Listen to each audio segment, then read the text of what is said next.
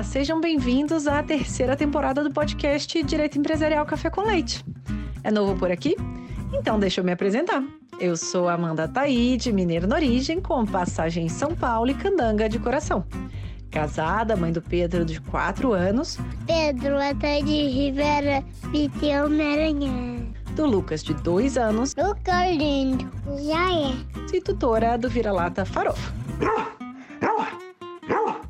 Sou professora doutora da Universidade de Brasília, UNB, dos cursos de Direito Empresarial, Concorrência, Comércio Internacional e Compliance. E esse é um podcast idealizado e planejado para as turmas da graduação em Direito Empresarial na UNB, nas disciplinas de Direito Comercial 1.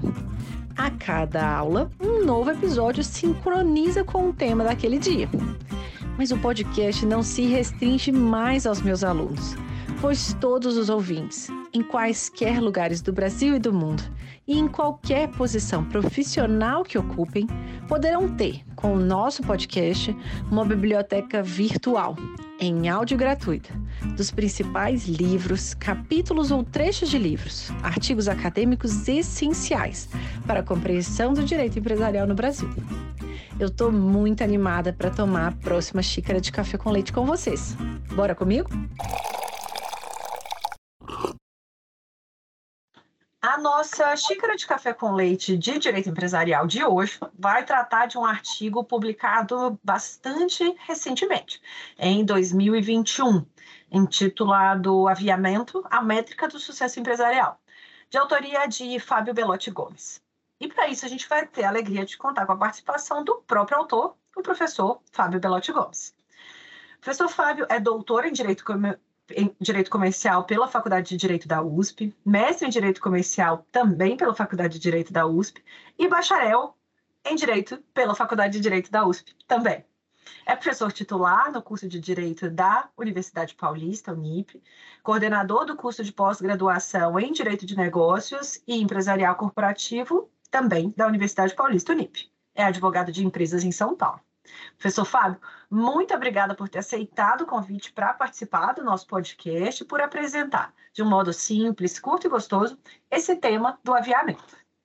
Uh, eu é que agradeço, professora Amanda. É um, prazer muito grande estar aqui, podendo discutir aqui um, um tema muito interessante, direito empresarial. Então, uma pergunta que eu sempre gosto de começar. De onde que surgiu esse tema para esse artigo? De onde que surgiu essa sua inquietação, a sua vontade de escrever e publicar sobre esse tema? Uh, pois bem, uh, eu sou professor de Direito Empresarial há mais de 22 anos, uh, na, prioritariamente na graduação e mais, diria, com menor intensidade na pós-graduação. E na graduação nós lidamos com praticamente o primeiro degrau né, da formação jurídica, e, e, e temos né, a oportunidade acadêmica de, uh, de debater, discutir, uh, eu diria, todas as etapas de formação da empresa, sendo que eu, particularmente, tenho uma assim, um, eu diria, um interesse muito grande, um carinho muito grande por, pela teoria geral da empresa, gosto muito dessa parte introdutória, uh, ainda que, claro, eu lecione todas as, todos os módulos de direito empresarial e goste de todos os módulos, até porque tem um manual de direito empresarial também que aborda todos os módulos da matéria. Porém, a teoria da empresa, desde a época em que eu era estudante, sempre me atraiu. E, e dentre os tópicos da teoria da empresa, a temática do estabelecimento empresarial sempre me fascinou, é porque um, o estabelecimento é o, é o cerne, efetivamente, é o coração da atividade empresarial. E, e a partir daí é que surgiu a ideia, justamente, até por ser um tema, eu considero inesgotável, a temática do estabelecimento, que surgiu a ideia de escrever esse artigo especificamente focado no aviamento dentro de uma visão, eu diria, contemporânea. Excelente. Então, para a gente começar a entender e colocar começar a colocar as primeiras bases. Assim como o senhor professor pode dizer que também sou uma apaixonada pela disciplina de teoria geral da empresa. Então, justamente essa disciplina de comercial 1 é que me deu o insight para elaborar esse podcast, para tentar né, apresentar, fazer um primeiro, um primeiro contato de aproximação, quem sabe aí causar uma paixão nos alunos da graduação, né? Então, para a gente entender do começo, né, o que, que é o aviamento e por que, que esse tema é tão relevante para o conceito de estabelecimento empresarial, que o senhor já mencionou, né? Que consiste aí, tentando entrar um pouco também nos clássicos, nessa comparação, no, no perfil objetivo da empresa, né? Nos termos do Asquini. Pois bem, uh, vamos começar com uma definição básica. Né? Uh, o que é o aviamento? O aviamento ele, uh, pode ser definido como a capacidade que um estabelecimento empresarial ele pode possuir para gerar lucros. Veja, pode possuir, porque não é todo estabelecimento que possui esta capacidade, este atributo, né? como uh, muitos autores se referem a ele, essa qualidade, e de modo que um, o aviamento ele, ele é um elemento que ele surgirá, ele de início ele não existe né, no estabelecimento, no início da atividade empresarial, porém ele surgirá a partir do momento em que o estabelecimento uh, iniciar, vamos dizer assim, a, a, sua movimentação, o seu fluxo econômico. Eu costumo comparar, inclusive, com o motor de um automóvel, né? Uma coisa é o motor parado, outra coisa é aquele motor em funcionamento com o carro em movimento. Aquele motor vai gerar toda uma força dinâmica e, a partir daí, as forças da física passarão a incidir sobre esse automóvel, de modo que, fazendo uma analogia, uma comparação muito muito rasteira, é mais ou menos o, o, papel onde surgirá o estabelecimento, o aviamento a partir da existência e do, vamos dizer, funcionamento do estabelecimento empresarial.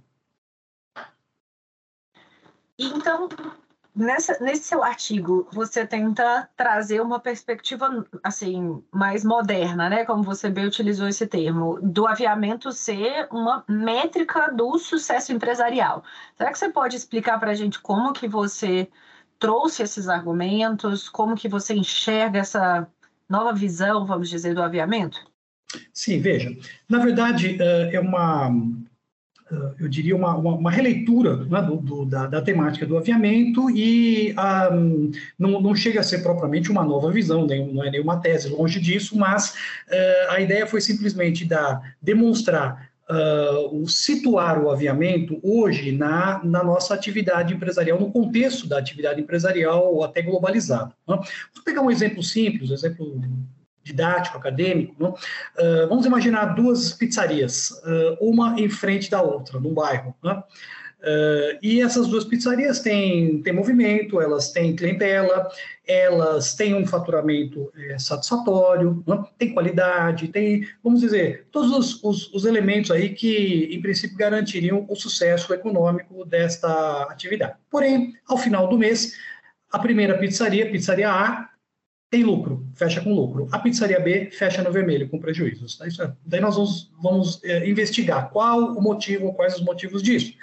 Seguramente vamos identificar que a primeira pizzaria é bem administrada, bem organizada do ponto de vista empresarial, econômico, gerencial, Após que a segunda, apesar de todas as suas, vamos dizer, outras qualidades né, é, econômicas e técnicas, é, ela seguramente terá o quê? Terá uma deficiência organizacional, que passa por vários fatores, né? ou seja, administrativa, gerencial, e, e isso vai ir a redundar no quê? Nessa, nesse resultado econômico negativo.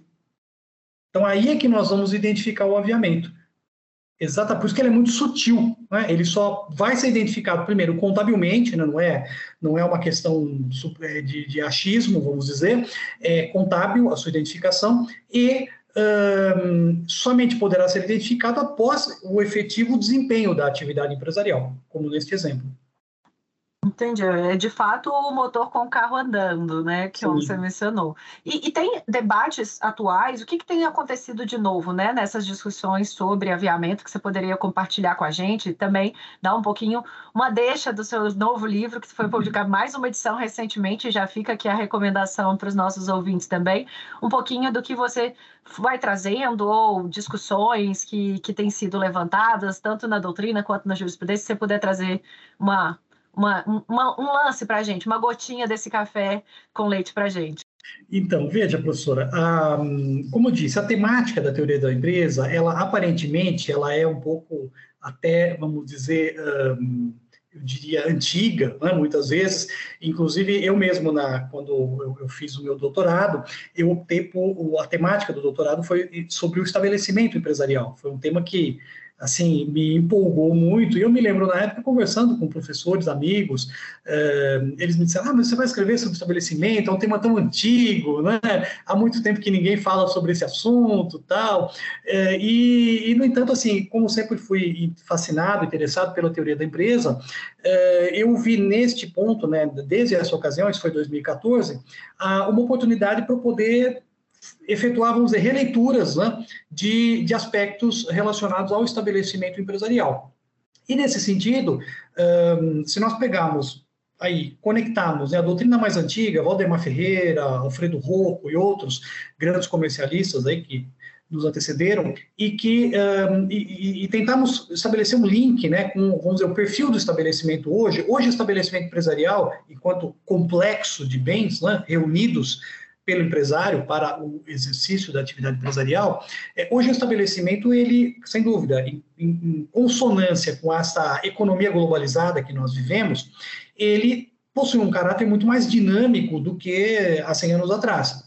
Uh, hoje nós temos, inclusive no artigo eu ressalto esse ponto, né?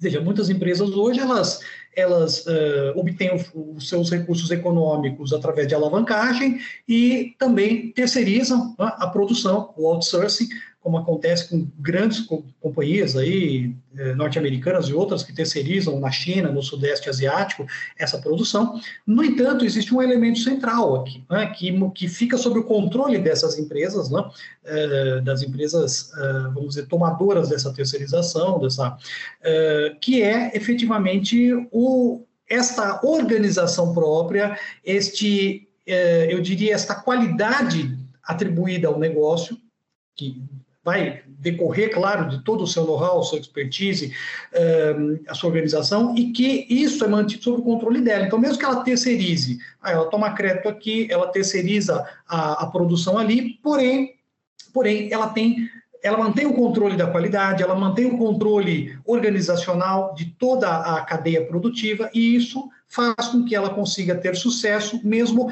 vamos dizer, não tendo mais a, a produção física de toda a de toda a sua, a sua linha, todo o seu portfólio. Então é muito interessante esse fenômeno que tem acontecido hoje, né, com grandes companhias aí que nós vemos, uh, estrangeiras fazem isso, né? Você compra um produto norte-americano, só que ele é, ele é fabricado na China, na Tailândia, no Vietnã, e é um produto original, de excelente qualidade. Como que ela consegue fazer isso? Porque ela mantém o controle de todas essas técnicas organizacionais que lhe possibilitam, mesmo terceirizando a produção física, mas ela consegue manter esse controle e que vai não, não é só a questão organizacional da produção, é a distribuição, é toda a rede de supply, né, a cadeia de, de, de, distribuição, uh, a logística, a, a, questão do marketing, uh, que, ou seja, é todo um conjunto. Então, o aviamento, ele não está, por isso que eu digo, o aviamento não é sinônimo de técnicas de, de administração ainda que ele envolva técnicas de administração, mas não é sinônimo exclusivamente disso. Eu vou tomar um exemplo até, um exemplo atual, contemporâneo, que é o caso da franquia, por exemplo. Né? O contrato de franquia é um contrato que ele explora muito bem, onde a gente consegue visualizar, individualizar muito bem a, a, importância do aviamento. Por quê? Porque o franqueado, ao negociar com o franqueador, ao negociar com o franqueado, né, e, ele, ele se dispõe a transferir a revelar o franqueado, transferir não só é, efetivamente elementos, vamos dizer, de, de, relacionados à produção, relacionados à comercialização é, de produtos ou de serviços, mas também efetivamente lhe, lhe ensinar, capacitar o franqueado a desenvolver atividade nos mesmos moldes dele. Então, aí é que entra o aviamento. Então, na franquia, eh, nós conseguimos visualizar muito bem, né, destacar o aviamento dos demais elementos que compõem o estabelecimento, hum, sempre que o contrato de franquia é celebrado e executado. Então, acho que é, é, é, um aspecto muito dinâmico hoje, né? Que as pessoas falam, ah, o aviamento, ah, as, toda aquela, aquela formulação antiga, ela, só que ela é dinâmica, né? Porque eu é. costumo dizer que a atividade empresarial, ela, é, ela é como um líquido fluido, é como um, se nós pegarmos um litro de água, nós podemos colocar esse litro num jarro de água, numa garrafa, numa vasilha, numa bacia, ou seja, a água, o líquido se adapta, né? A atividade econômica também tem essa fluidez. E o direito empresarial, como ele é, visa disciplinar a, o exercício da profissional da atividade econômica, que é basicamente isso, que esse é o objeto do direito comercial empresarial, né, disciplinar o exercício dessa atividade profissional, esse profissional dessa atividade econômica, o direito empresarial também tem essa qualidade, muito mais assim do que outras disciplinas jurídicas que são mais estáticas, que são mais formais, como o direito civil, por exemplo, né, que é uma disciplina muito mais local, nacional, formal, pelas próprias peculiaridades dela, regional. O direito empresarial não, ele tem essa fluidez. Então é importante entender que tudo aquilo que se escreveu no passado, ele a partir de uma releitura, de uma eventual adaptação, ele é perfeitamente factível, aplicável a, aos, aos padrões empresariais hoje, levando em conta essa fluidez da atividade econômica. Interessante isso, né? Quando que a gente consegue, a partir aí da fala do senhor, professor, fazer o link entre temas que, a princípio, poderiam parecer completamente diferentes. Então, aviamento com é, contratos em rede, com é, contratos híbridos, né? Esses de relacionamento, Sim, contrato de distribuição, fornecimento, grupos societários, grupos contratuais, né? Então a gente passa a ver uma relação muito interessante dada essa dessa modificação, essa evolução de, né, da, da atividade empresarial. E, inclusive, eu iria além, né? Uh, até no meu artigo eu menciono, faço referência a, a, um conceito, a dois conceitos que é o de aviamento subjetivo, que hoje já está, de certa forma, é um conceito mais histórico né, do que atual, e de aviamento objetivo. O que, que seria o aviamento subjetivo? É aquela, seria aquela, aquela qualidade é, que o titular do estabelecimento, o antigo comerciante, né, que hoje seria o empresário, é, ele atribuiria, ele imprimiria atividade empresarial. Então, aquela, aquela questão do, do que antigamente as pessoas chamavam de tino comercial. Falar, ah, então, o seu José da padaria, ele conhece os clientes, ele sabe é, como vender, ele sabe para quem ele vende fiado, para quem ele não vende, ele tem aquela... Mas é que era uma questão muito subjetiva né, do, do comerciante, e quando ele falecia, isso não era de forma alguma didatizado, formalizado, e os seus sucessores não, não tinham, não tinham essa, esse tino, vamos dizer, né? este aviamento subjetivo, morria com o comerciante e muitas vezes a empresa acabava, acabava uh, indo aí até a falência. Uh, hoje, nós, eu diria que o conceito, até a partir desses elementos que eu mencionei, né, que nós claramente podemos identificar no contrato de franquia, por exemplo, uh, o conceito que eu diria que é o que nós verificamos na prática é o de aviamento objetivo, ou seja, que é cada vez mais, repito, não são todas as empresas que conseguem chegar ao ponto de desenvolver isso, mas é lógico, pegar o exemplo da franquia, das, das boas das franquias mais bem-sucedidas que existem, elas conseguiram desenvolver esse conceito, elas conseguiram didatizar isso, de modo que elas conseguem efetivamente é, gerar um sobrevalor a partir desse atributo, que é, é cobrado, vamos dizer, no contrato de franquia. E, e, invariavelmente, acaba influenciando outras franquias que acabam adotando técnicas muitas vezes parecidas, né? Isso, isso é fato. E, e, eu iria mais além também. Hoje em dia, nós temos nós estamos num outro segmento que é o do e-commerce, né? ou seja, um segmento totalmente, é, vamos dizer, robotizado, em que muitas companhias têm desenvolvido técnicas específicas de venda, toda uma organização, inclusive de todo o supply chain, ou seja, de toda a cadeia de suprimentos, logística, ou seja, tudo isso. E hoje em dia, quem está quem está surgindo por trás disso? Quem está? Onde que esse aviamento está sendo, vamos dizer, do, registrado? Na inteligência artificial. Exatamente. Olha que interessante como é, é, a fluidez da atividade econômica. Ela vai mudando né, de recipiente, mas ela continua fluida. É muito interessante essa, a gente enxergar sobre esse aspecto. Excelente, deu para a gente entender bem os argumentos trazidos pelo seu, pelo, pelo seu artigo nessa releitura né, do, do aviamento nessa perspectiva super atual. E para a gente concluir aqui, então, a nossa conversa, eu queria entender um pouquinho, ter um pouco da sua visão de quem que a gente deveria trazer ainda para o podcast. Uma visão ah. de alguém, algum professor, alguém que não tenha vindo, alguém que já veio e que pode trazer algum artigo que ainda está faltando na, na nossa biblioteca do podcast. Pois não, só se a senhora me permite, eu, eu, até por falha minha, não, não falei da minha obra, do livro. Né? Isso, e... então vamos, vamos aproveitar a hora da propaganda. Por favor, faça isso.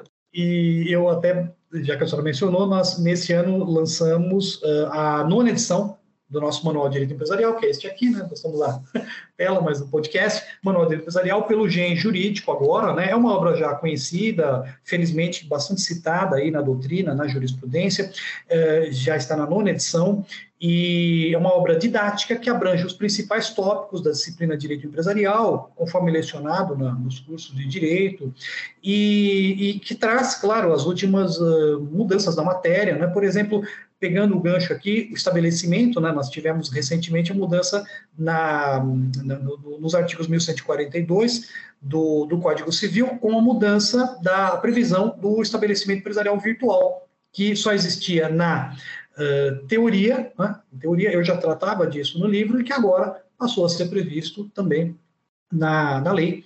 E outra coisa interessante, assim, outras mudanças também aconteceram, claro, o fim da IREL, da empresa individual de responsabilidade limitada, né?